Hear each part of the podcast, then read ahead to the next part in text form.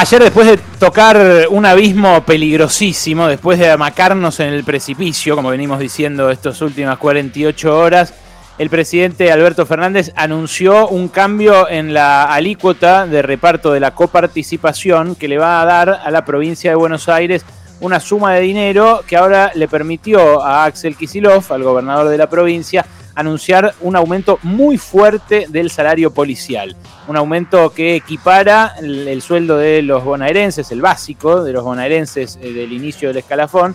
con el de la Policía Federal, una policía que eh, viene de tener mucho mejores aumentos, que no llega a los sueldos de la metropolitana, que es la mejor paga, pero que eh, sí le sacaba varios cuerpos de ventaja al salario de los bonaerenses, que como les dije ayer, perdió 30% de poder adquisitivo durante el gobierno de Mauricio Macri, o lo que es lo mismo, el gobierno de María Eugenia Vidal. Y acá eh, la verdad que eh, lo que se produjo fue un acto de justicia con gente que hacía un reclamo válido, un reclamo de no morirse de hambre, de que sus familias no pasaran hambre mientras ellos arriesgan la vida,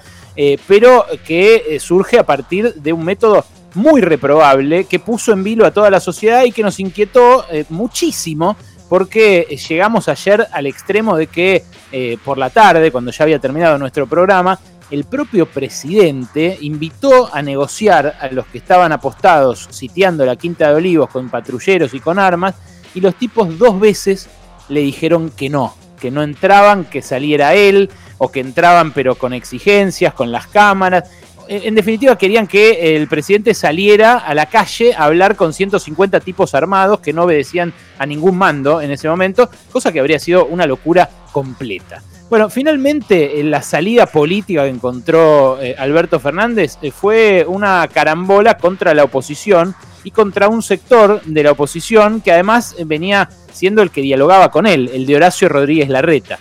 Horacio Rodríguez Larreta es el que pone, en este caso, eh, Axel Kisilov es el que recibe el dinero eh, y esto eh, marca el quiebre de una alianza táctica, no estratégica, una, una alianza coyuntural que había justamente reunido a estas tres personalidades, a estos tres dirigentes, a, las cabezas de los tres distritos, de, los tres niveles de gobierno más importantes del área metropolitana, que son el presidente, el gobernador y el jefe de gobierno porteño. Ese triángulo está roto, rotísimo. Hoy a las 6 de la tarde va a salir Horacio Rodríguez Larreta a decir que eh, recurre a la Corte Suprema contra este cambio por decreto. La Corte Suprema tendrá que decidir con algo sobre la mesa, que es que Macri ya había cambiado por decreto en favor de la ciudad de Buenos Aires esta misma alícuota de coparticipación. Con lo cual, bueno, eh, el fondo de la cuestión será dirimido allí, en el máximo tribunal pero la política detrás, lo que va a transitar a partir de ahora, es un camino de divorcio, que hasta ahora no, no venía transitando.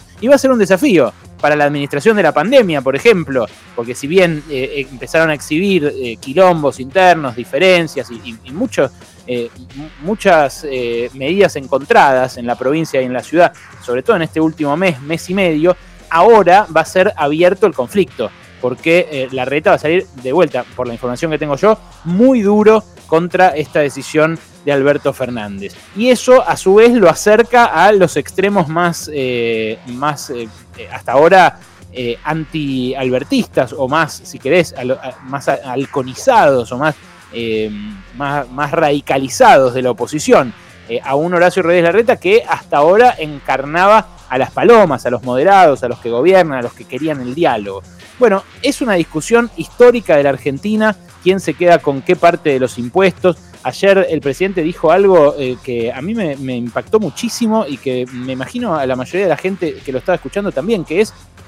cómo desde el censo de, de mitad de los años 40, creo que dijo 1946, la ciudad de Buenos Aires tiene la misma población, incluso 100.000 personas menos que entonces, porque hubo algunos que fueron expulsados por ese proceso urbano llamado gentrificación, que hace que justamente los terrenos más caros expulsen a gente que ya no puede vivir ahí y que se vayan a suburbios. Bueno, en la ciudad de Buenos Aires vive básicamente la misma gente que hace 70 años. Y en la provincia de Buenos Aires, en ese momento vivían 4 millones de personas y ahora 17 millones de personas. Ese es un problema estructural. Eh, esa dinámica demográfica es un problema que ningún gobierno atendió, eh, que, hasta ahora lamentablemente eh, es un proceso que, fue sin retorno, que avanzó hacia esa concentración todo el tiempo. Y no es un chiste de porteños, no es una boludez de que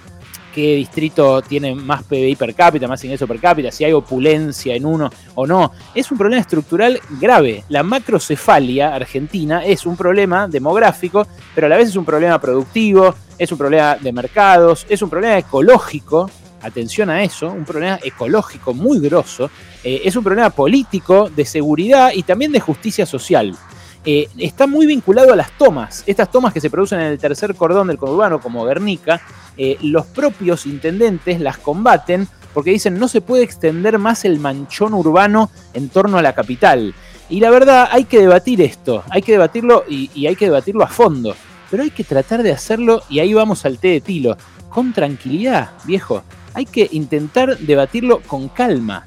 lo más lejos posible de imágenes como la que vimos ayer, como las que se repiten hoy en algunos lugares eh, de la provincia de Buenos Aires, pero también de otras provincias que eh, toman el ejemplo de la bonaerense y dicen, ahora yo también quiero ganar 50, 60 o 70 lucas. Bueno, no es así. En democracia no es así. Y en serio, hay que eh, poner paños fríos porque lo que hacen tanto los medios más escuchados como la oposición más reproducida por esos medios es meterle nafta al fuego todo el tiempo nafta al fuego todo el tiempo. El cuanto peor mejor de un sector de la oposición es lo que se impuso en este último mes y medio, dos meses. Ahora, si Horacio Rodríguez Larreta va a la guerra porque Alberto Fernández decidió sacarle los recursos a la ciudad para dárselos a la provincia, ¿qué vamos a tener? ¿A toda la oposición enrolada en el cuanto peor mejor? Bueno, me parece que así no vamos a resolver ni el problema de lo mal que ganan la, policía, ni tampoco los otros problemas que no se resolvieron ayer. Lo mal que ganan los enfermeros, lo mal que ganan los médicos, lo mal que ganan los estatales, lo mal que ganan eh, un montón de otros gremios que ni siquiera eh, trabajan para el Estado, pero que también ganan muy mal. Eh, y tampoco vamos a resolver el problema estructural demográfico este de la macrocefalia, de esa provincia que pasó de 4 millones a 17 millones, pero en la cual la mayoría de los pobres no tienen los, eh, los servicios básicos que tienen que tener. Cuando alguien se muda a una toma, cuando alguien se muda a una villa, o cuando alguien se muda de provincia para acercarse a ese manchón urbano en donde hay laburo, en donde hay actividad económica, en donde puede haber prosperidad para su familia, lo hace tirándose a la pileta, a una pileta en la cual no tiene garantizado agua, luz, gas, tendido eh, de calle, nada. Bueno, eso hay que discutirlo con eh, la mira puesta en varias décadas adelante. No hay que discutirlo ni con el fierro en la cintura, ni con eh, la Quinta de Olivos tomada, y tampoco con dirigentes gritándose entre sí